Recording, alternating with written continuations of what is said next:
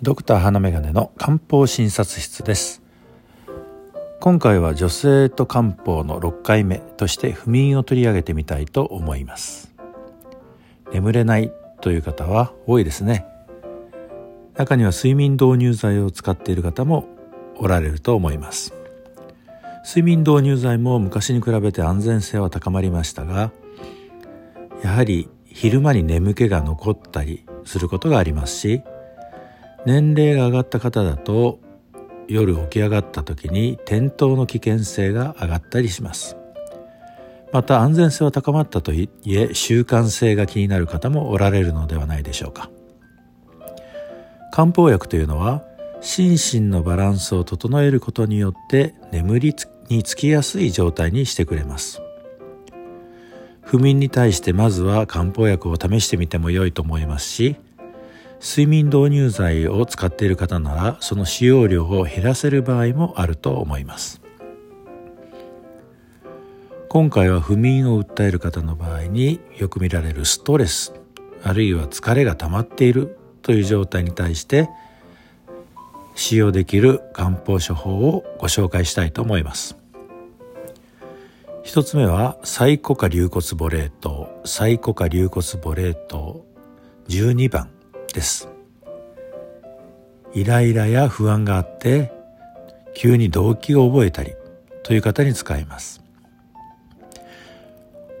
ストレスによって 交感神経が緊張して神経過敏になっているような状態をイメージすると良いと思います。眠っている時あるいは眠ろうとする時に物音が気になるという方もおられます。処方に含まれるサイコ、硫骨、ボレーなどが心を鎮めてくれます。さらに胃腸を整え、元気をつけ、気の巡りを良くするような生薬も含まれています。次に紹介するのは、翼寒酸54番、あるいは翼寒酸化陳皮半下83番となります。ストレスによる過緊張が続き疲れてしまい。疲れてしまうことによってまた緊張してしまう。といった悪循環を繰り返すような状態です。神経の高ぶりを鎮めてくれます。サイコという生薬が心の安定を満たしてくれます。また超等項というのが興奮を鎮めてくれます。さらには胃腸を整え血を補ってその血の巡りを良くするような生薬も含まれています。翼寒酸に陳皮と半下が加わったのが翼寒酸か陳皮半下です。私の印象ではそれほど大きな違いはないとは思うのですが陳皮と半下が加わることによって胃腸の働きを改善し気の巡りを良くするような作用が強化されていると思います。一般的には翼寒酸よりももっと疲れているといった方に翼寒酸か陳皮半下83番を使うということになります。さらにさらに疲れが溜まってしまって疲れ果てていて眠れないといったような方には気比糖65番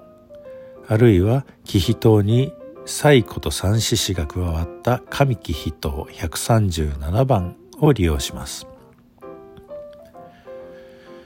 龍眼肉三層人恩寺といった生薬が心の安定を整えてくれます。さらに元気をつけ気の巡りを良くし血を補ってくれるような生薬も含まれています。気比糖にサコと三獅子が加わったのが神気比糖137番で心の安定化をと、えー、達成してくれるような力が強化されているというふうに考えていいと思います。これ以外にも症状や体質に応じて他の処方も利用できます。不眠で悩んでおられるのでしたらぜひ一度薬剤師や医師に相談してみてください。今日は女性の不眠ということでお話をいたしました。今日があなたにとって素敵な穏やかな一日となりますように。ではまた。